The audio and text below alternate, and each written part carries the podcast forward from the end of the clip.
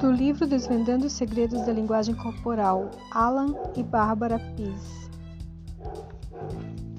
Capítulo 1 Para entender o básico.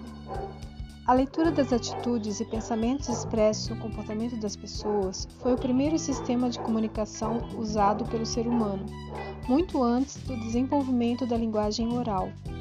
Antes da invenção do rádio, a maior parte da comunicação entre as pessoas era escrita e se fazia por meio de livros, cartas e jornais.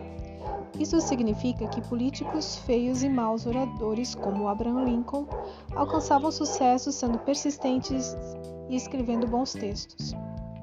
A era do rádio deu oportunidade a pessoas dotadas de um bom domínio da linguagem oral, como Winston Churchill, que falava maravilhosamente bem, mas não era favorecido visualmente, os políticos de hoje em dia compreendem perfeitamente a política, que a política é uma questão de aparência, razão pela qual a maioria deles recorre a consultores de linguagem corporal para ajudá-los a criar a imagem de sinceros, honestos e responsáveis, principalmente quando não são.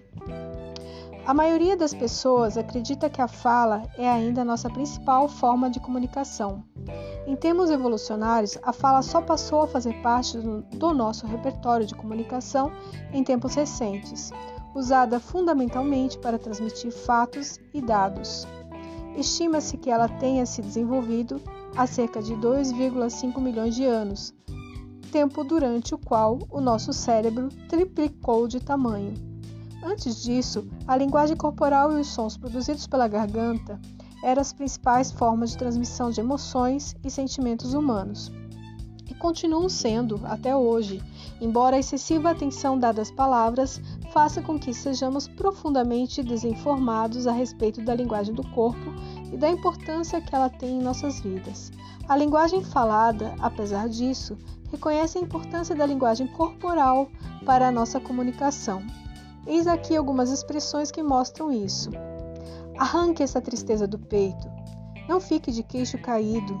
Esteja ao alcance da mão. Tire esse peso dos ombros. Dê um passo adiante. Entre de cabeça erguida. Não seja cara de pau.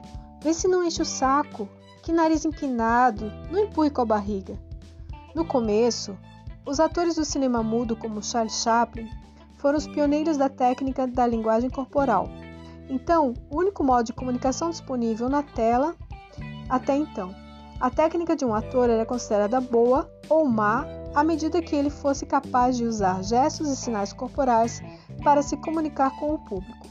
Com a popularização do cinema falado e a consequente perda da importância dos aspectos não verbais da representação, muitos atores de cinema mudo caíram na obscuridade. Só sobreviveram os que eram dotados de talentos verbais e não verbais.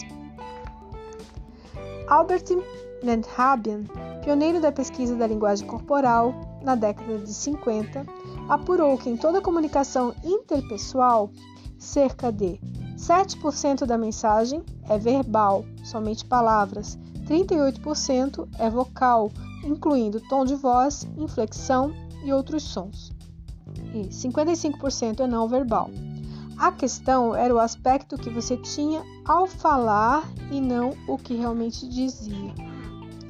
O antropólogo Ray Birdwhistle, pioneiro do estudo da comunicação não verbal, calculou que, em média, o indivíduo emite de 10 a 11 minutos de palavras por dia em sentenças com duração média de apenas 2,5 segundos e estimou também que somos capazes de fazer e reconhecer cerca de 250 mil expressões faciais, tal como Mehrabian, Birdwhistle descobriu que o componente verbal responde por menos de 35% das mensagens transmitidas numa conversação frente a frente. Mais de 65% da comunicação é feita de maneira não verbal. A análise de milhares de entrevistas e negociações de vendas gravadas durante as décadas de 1970 e 1980 nos mostrou que, no mundo de negócios, a linguagem corporal responde por 60 a 80% das mensagens transmitidas na mesa de negociação e que as pessoas formam de 60 a 80% de sua opinião sobre um recém-chegado antes de completados os primeiros quatro minutos de conversa. Olha que interessante. E, para concluir o dia de hoje da leitura, outros estudos mostram que nas negociações por telefone, as pessoas que têm os argumentos mais fortes geralmente prevalecem, o que não acontece quando se negocia frente a frente já que quase todo mundo toma suas decisões finais mais pelo que vê do que pelo que ouve.